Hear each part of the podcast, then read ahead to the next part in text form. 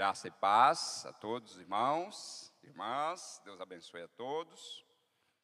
Quero, sem mais delongas, convidá-los a abrir suas Bíblias no Evangelho de Marcos, no capítulo 4, a partir do verso 35 até o verso 41. É, o texto é muito conhecido, mas eu creio que o que Deus colocou para nós hoje é bastante diferente daquilo que nós estamos acostumados a ouvir. Porque Deus sempre nos fala, irmãos, de acordo com a necessidade que nós estamos enfrentando, com a necessidade que nós precisamos solucionar. E é isso que ele vai fazer hoje. É, eu estou com a versão NVT, que é a nova versão transformadora, é uma, uma versão bem é, explicativa então, tem muitos versículos em outras versões que você nunca vai entender plenamente como esse daqui explica, né? E ele vai falar assim: todos acharam? Amém? É, ao anoitecer, tá aqui, né? Jesus disse a seus discípulos: Vamos atravessar para o outro lado do mar? Ou, ou seja, vamos atravessar para o outro lado do mar, é o imperativo.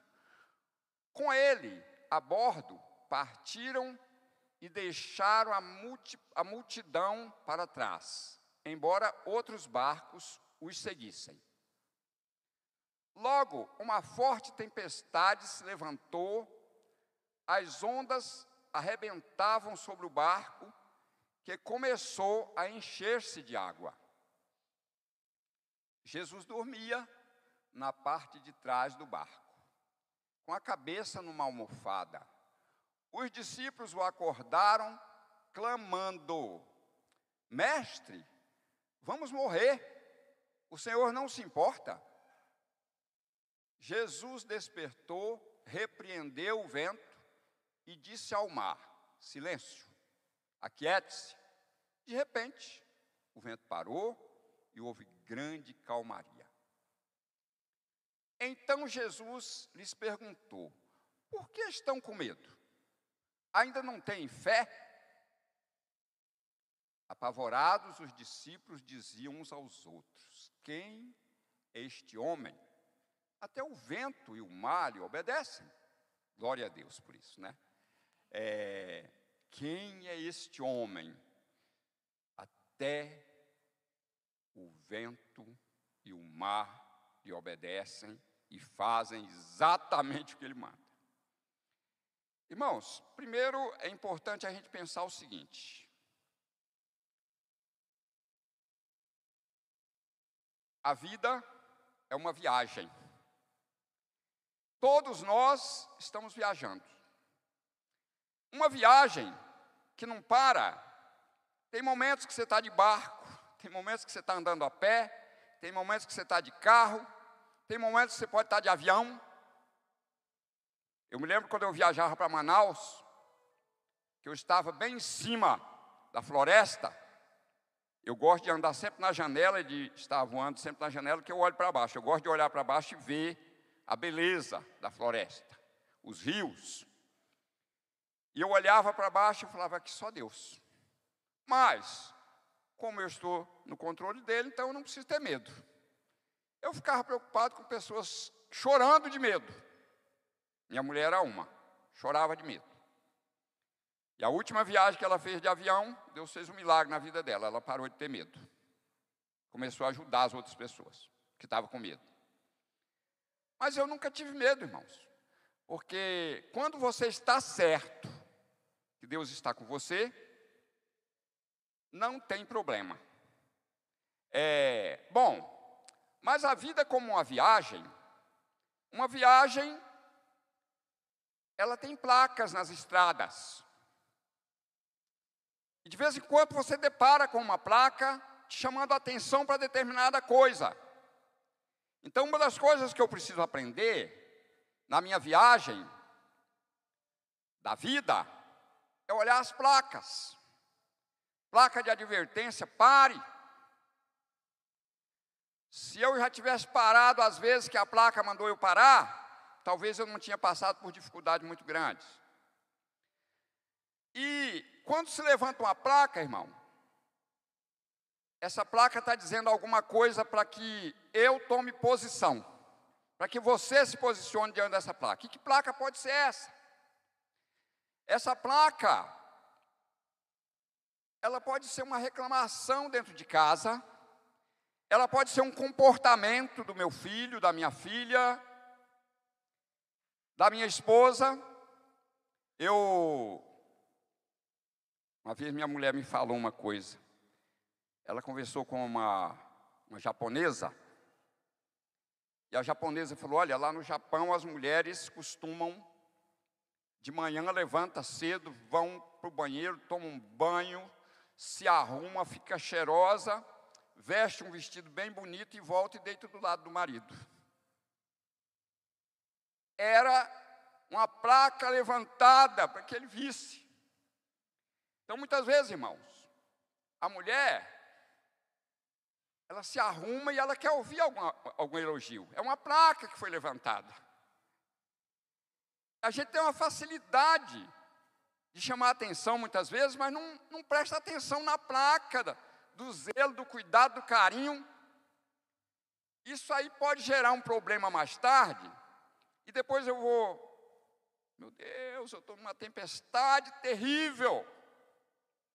Mas será que eu prestei atenção numa placa que foi levantada? Às vezes o meu filho, ele pode começar a chegar fora de hora em casa. Eu me lembro, lembro do irmão Bruno, trabalhamos juntos, trabalhei com ele. Passou o tempo, hoje ele tem farmácia, é dono de farmácia. E o irmão Bruno me contou uma história assim: o filho mais velho dele ele falou, irmão, de uma hora para outra, esse menino se tornou irresponsável. Ia para a rua, ia para o colégio, não estudava, chegava em casa, mentia, disse que perdia, tinha perdido o dinheiro da passagem, e era aquela confusão tremenda e o menino não tinha jeito. E ele tinha um, aquele jogo de Super Nintendo, né? Super Nintendo, acho que é isso. Não, não tenho muita experiência com isso. Para mim, essas coisas não existem. E ele era viciado naquilo ali. E um dia, o irmão ouviu uma mensagem, uma placa que se levantou, Josué Elion. Josué Elion é um gaúcho americanizado, mora nos Estados Unidos e prega muito e tem algumas dificuldades porque ele combate muito a como é que chama lá aquela da Disney, né? Então ele é perseguido porque ele combate a, a Disney. Né? Eu não me preocupo com essas coisas, que eu não gosto de, de, arrumar confusão com ninguém, irmão. Mas tem pessoas que parece que Deus levanta para aquilo ali. Então, por isso, eu não vou me levantar contra ele. E nessa pregação, Josué Elion mostrava o mal que aquele jogo causava na vida dos filhos, das crianças. Então aquele irmão assistiu aquela mensagem, e quando o filho chegou, ele falou assim: Filho, eu queria que você assistisse um, um vídeo comigo, uma mensagem. Ele falou: Tá bom, pai, vamos lá. Sentou e assistiu. É... Quando terminou a mensagem, ele falou: Pai, eu quero queimar aquele jogo. Eu quero queimar. Você quer mesmo? Tem certeza? Eu falei, eu quero. Pegou aquele, tudo, aquela indumentária lá, aqueles, aquelas coisas lá do jogo, lá, CD, não sei o que é aquilo ali. Levou lá nos fundos da casa, o irmão, então eu vou te ajudar. Foi lá e ajudou ele, tocaram fogo, queimou tudo. Ele falou, irmão, o menino se tornou responsável de uma forma tremenda. Hoje ele cuida das minhas farmácias, ele cuida de tudo. Ou seja, foi uma placa levantada que se não se levanta aquela placa, se não se presta atenção naquela placa, poderia hoje estar num mundo diferente. Sabe? Então são as placas que são levantadas dentro da nossa casa durante a nossa viagem pelo mundo e que nós não prestamos atenção. Eu ouvindo uma mensagem de Hernandes Dias Lopes, eu gosto muito, eu aprendo muito com ele, eu considero meu professor de exegeses, né? Meu Deus, que homem culto, abençoado por Deus, usado por Deus, né? Ontem eu estava ouvindo uma mensagem dele e o Júnior falou assim: pai, esse homem é presbiteriano? Eu falei: é. Ele falou: não parece. Não, irmãos, é que Deus está fazendo algo na vida de pessoas e de denominações que você não, não pensava. Está havendo um mover de Deus. E às vezes está havendo esse mover aonde não havia e, e aonde havia está apagando. E nós precisamos prestar atenção nessas placas também, porque ela faz parte do nosso dia a dia.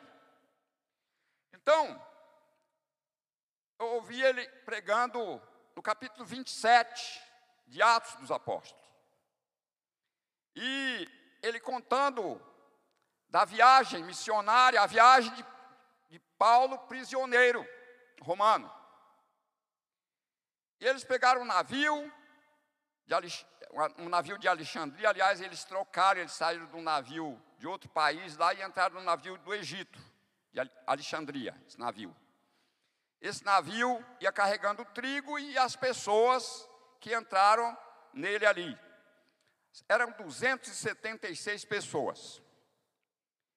E num determinado momento, estava se aproximando o inverno, e não era aconselhável navio viajar, porque o, os temporais eram normal, e Paulo levantou uma placa.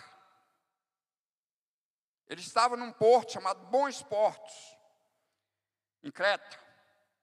E Paulo falou assim: Ó, oh, senhores, eu vejo que nós vamos ter dificuldade pela frente.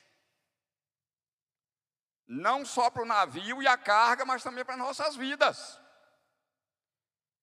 Aí diz o, o, o versículo seguinte, diz o seguinte, que as pessoas prestavam mais atenção ao que o comandante do navio, dono da, do navio, e o próprio comandante militar que estava ali conduzindo aquele, aqueles prisioneiros, do que ao que Paulo falava. Ou seja, ele deve entender muito de Bíblia, mas de navio nós entendemos mais. Então ninguém prestou atenção naquela placa. Então é o que eu disse. Muitas vezes a placa é levantada e não é prestada atenção. E depois ela vai me trazer problema. Então, como eles não deram atenção, foram embora. Não, vamos para tal lugar que é melhor, porque lá o, o, as saídas do mar é só para oeste e leste, não tem problema com, com como esse porto aqui não é apropriado, tem as desculpas, vamos para frente. E foram. E eles até passaram por um momento de engano, porque o, o veio um vento sul muito tranquilo e eles falaram: "Oh, maravilha, vamos embora". Só que daqui a pouco se levantou um grande temporal de vento chamado Nordeste, ou seja, é um vento da direção Nordeste com muita força. Perdeu-se o controle do navio. Irmãos, não era um pequeno navio, não. Era um navio de pelo menos uns 10 calados. Porque os navios daquela época eles levavam em torno de 30 mil toneladas. Aliás, 30 toneladas, né? Não era é, um navio igual os de hoje. Mas não tem muito tempo que eu ouvi uma notícia e li um cargueiro afundou numa tempestade. Um cargueiro de hoje, irmãos, é algo muito seguro. Hoje tem navio cargueiro com mais de 300 metros de comprimento. Inclusive tem um navio que carrega é, minério de ferro daqui para a China. E carrega também para um porto de Amsterdã, na Holanda. E ele leva mais de 100 mil toneladas, precisamente 106 mil toneladas de minério. Então, ou seja, um navio desse para aportar, primeiro os portos tiveram que ser dragados, afundados, para que acumulasse um navio desse. Esse navio é muito seguro, mas tem momentos que passa por dificuldade. Então, os marinheiros têm que prestar atenção nisso. E assim é a nossa vida, irmãos. Nós precisamos prestar atenção. Bom, as placas levantadas nos chamam a atenção para se posicionar.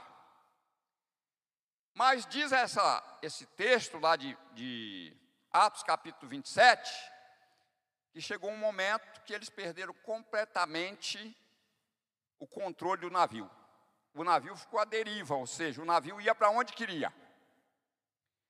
Então, Paulo se levantou novamente e falou: Senhores, se vocês tivessem me ouvido, estava livre desse problema. Mas agora, vamos fazer alguma coisa. Vamos nos animar, porque Deus, a quem eu sirvo, me falou essa noite que o navio vai se perder, mas nós, as nossas vidas não vai se perder. Então, era uma, uma um encorajamento. Então, diante de uma situação adversa, muitas vezes as pessoas precisam ser encorajadas. E Paulo estava encorajando as pessoas. E as pessoas fizeram o quê? Perceberam que o navio estava se aproximando da terra e ficaram com medo porque era de noite. Eles lançaram a sonda e alcançaram 37 metros. Daqui a pouco lançaram a sonda novamente, só tinha 27 metros, ou seja, estava ficando mais raso. E um navio de muitos escalados, ele alcança o fundo mais rápido. E o que, que eles fizeram? Eles levantaram quatro âncoras. Quatro âncoras. E essas quatro âncoras, ele colocou da seguinte forma: ó, às vezes você, diante de uma situação de tempestade, você precisa levantar as âncoras. Sabe o que é, é uma âncora? Uma âncora é algo que trava o navio. Quatro âncoras, é, nós chamávamos, quando é na areia, nós chamávamos de chacho, né? O chacho é, era algo que você jogava e ele fincava aquelas unhas e segurava a nossa embarcação, as nossas canoas, né? Lá na Bahia. Eu me criei um bom tempo na beira da praia. Acabei de me criar na beira da praia. E quatro âncoras no navio, a âncora ela é tão grande que ela é descida num guincho. Naquela época é, era cordas grossas, né? Que descia e segurava o navio.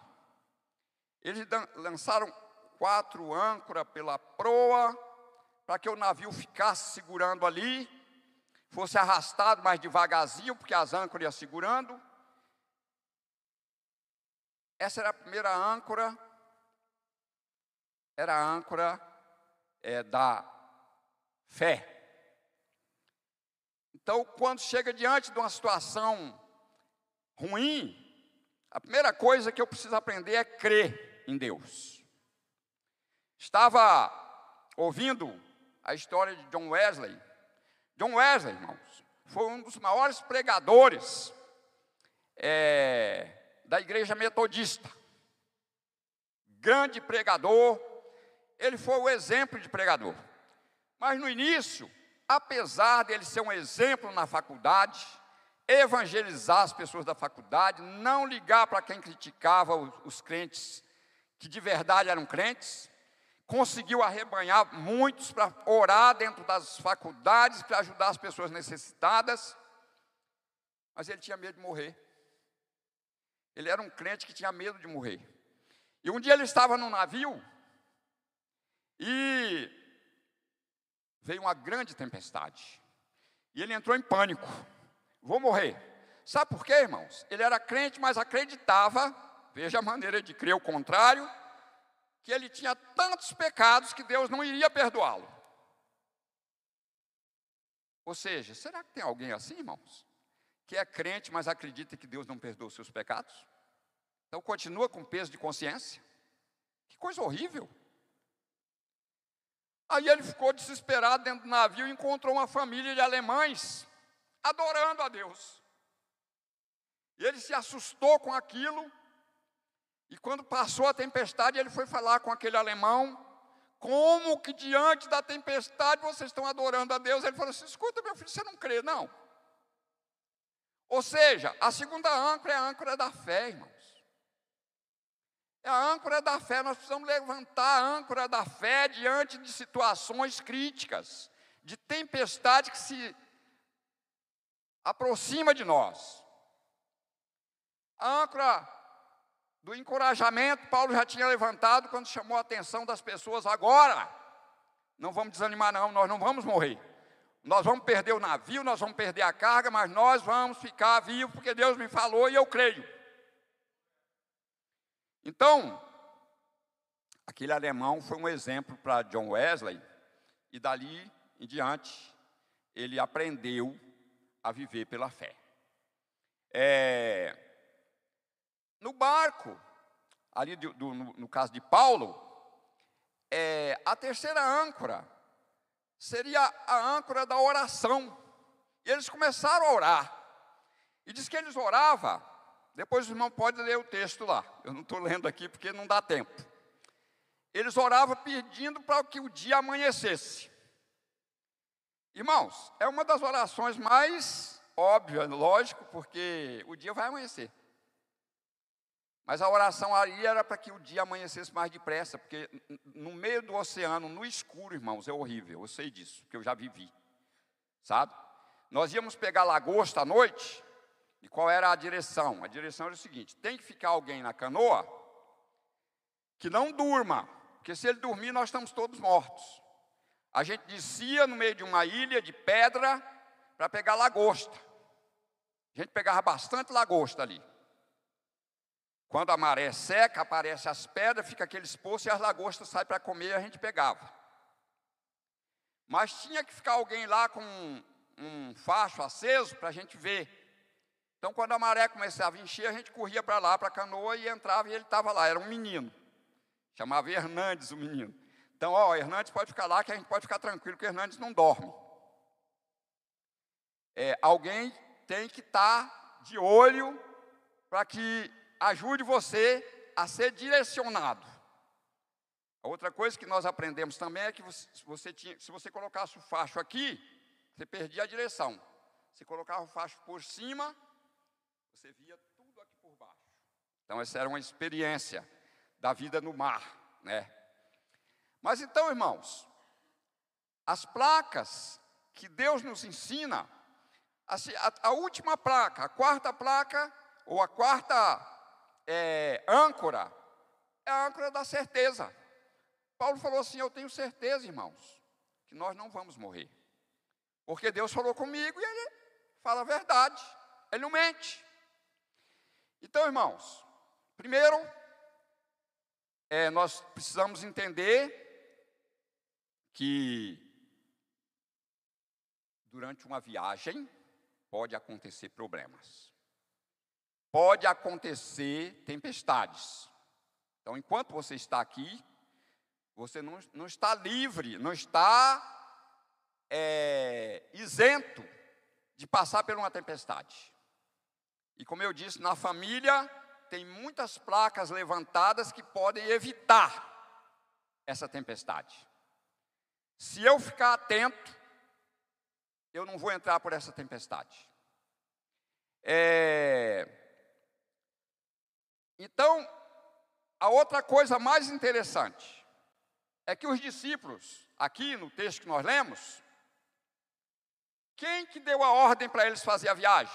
Vamos atravessar o mar. Quem? Jesus. Vamos atravessar o mar. Jesus foi, foi no imperativo. Vamos atravessar o mar. Irmão, quando Deus manda você fazer, ele está dizendo: vai fazer porque eu estou aqui. Eu estou com você. Vai e eu serei contigo. Quando eu ouço essa voz, eu falo aleluia. Vou, Senhor. Vou. Mas você não tem. Não, eu não tenho medo, não, irmão. Se eu falar que eu tenho medo, eu estou mentindo. Porque Deus me ensinou isso. Que se Ele está comigo, a gente lê o Salmo porque tu estás comigo, a tua vara e o teu cajado me consolam. O Salmo 91 diz que Ele me socorre, me, me acolhe embaixo das suas penas, com as suas penas e debaixo das suas asas eu estou seguro. Porque a sua verdade é o meu escudo e broquel, ou seja, uma proteção. Então, se eu estou contando com isso, irmãos, a tempestade, eu não tenho dúvida, eu vou vencer essa tempestade. Você precisa aprender isso. Eu vou vencer essa tempestade. Ela não vai me dominar. Eu não vou ser vencido pela tempestade. Então eu preciso primeiro ter certeza de que quem me mandou fazer foi Deus. Se Deus não me mandou fazer e eu inventei sozinho de fazer, eu posso ter problema. Então muitas vezes as tempestades que acontecem na nossa vida, eu preciso parar para pensar se eu estou fazendo aquilo que Deus me mandou fazer ou não. Quando eu descubro que eu não estou no centro da vontade de Deus, é Deus levantando a placa para que eu preste atenção nos sinais da viagem. Então, irmãos, durante essa viagem da vida, se acontecer tempestade, você precisa ter essa certeza de que Deus está com você. Porque foi Deus que mandou você. Foi Deus que falou com você que Ele ia te proteger. Marcos, no capítulo 16, Jesus vai falar assim para os apóstolos: Ó, oh, vocês vão pregar o Evangelho a toda criatura. E eis que eu estou com vocês todos os dias, até a consumação dos séculos. Então Jesus não prometeu eu confesso, irmãos, que eu, muitas vezes eu fico triste quando eu ouço essas coisas. Quando eu vejo gente com medo de coisas, sabe? Para mim é corriqueira. Não, eu não tenho medo, não. Mas não é, é porque eu sou melhor que os outros? Não, irmãos, eu não sou, eu tenho certeza disso. Eu sou, eu, eu sou muito menor. O problema é que muitos de nós aprendem a ter medo. Então, quando eu aprendo a cultura do medo, e a Bíblia diz que o amor lança fora o medo. Então, uma das coisas que eu estou mostrando é que o meu amor não está 100%. Eu sou dominado pelo medo. E nós cantamos, eu não sou escravo do medo. Mas muitas vezes somos. Quando chega o problema, cadê o, o que não é escravo? Então, são tudo são placas, irmãos, que são levantadas durante a nossa viagem que nós precisamos prestar atenção. Então, a vida espiritual é uma vida aonde nós precisamos andar com atenção. Deus, o Senhor está aqui? O Senhor está nesse negócio ou não? Então, muitas vezes, o problema, a tempestade que pode vir fervendo, é porque eu não presto atenção. Semana passada eu bati o carro. Bati o carro, fiquei um pouco preocupado, aí depois eu parei assim, mas peraí, esse carro é de Deus, não é meu. Por que, que eu vou ficar preocupado? Não. Eu sempre falei com Deus que na hora que Ele quiser me parar, Ele vai me parar. E eu tenho certeza absoluta disso. E se chegar o momento dele me parar, glória a Deus, aleluia. Se chegar o momento dele resolver a situação de outra forma, ele vai resolver. E às vezes foge completamente o meu controle, mas não foge dele. Então, quando a palavra de Deus diz, diz para você assim, e tem falado, descansa no Senhor, espera nele. É, mas a situação não é brincadeira, não, irmãos. Aí eu começo a entrar em pânico, me descabelar e eu não descabelo mais, né? Não tem jeito. E aí eu esqueço que quem mandou eu esperar, esperar nele, descansar nele, foi Deus. Então é isso que eu preciso aprender, é isso que nós precisamos aprender. Então, irmãos, enquanto estivermos viajando pelo mundo, pode acontecer tempestades, pode acontecer dificuldades grandes, mas eu preciso ter uma certeza de que Deus está cuidando de mim. Eu preciso ter a certeza de que eu estou no centro da vontade dele. Então, quando eu vejo pessoas desesperadas diante de situações, perdendo o controle completamente, e que não tem Jesus, eu acho normal. Confesso para vocês que eu acho normal. Porque uma pessoa que não tem Jesus, ela não tem certeza, não tem segurança em algo maior. Mas quando eu tenho Jesus, eu preciso aprender a ter essa certeza. Prestar atenção na vida espiritual a cada dia e ter a certeza de que Deus não é homem para mentir. Amém? Então, amados, que Deus nos abençoe. Essa é a palavra de Deus para nós nessa noite. E eu tenho certeza que ela veio porque precisava, porque ontem, quando o pastor Juliano falou comigo, eu costumo não dizer não, né? Mas eu não tinha nada, mas eu falei, Deus, quem vai falar é o Senhor, não sou eu. Então, tranquilo. Imediatamente Deus colocou essa mensagem, então é, essa mensagem foi entregue, ela precisava ser entregue. Amém?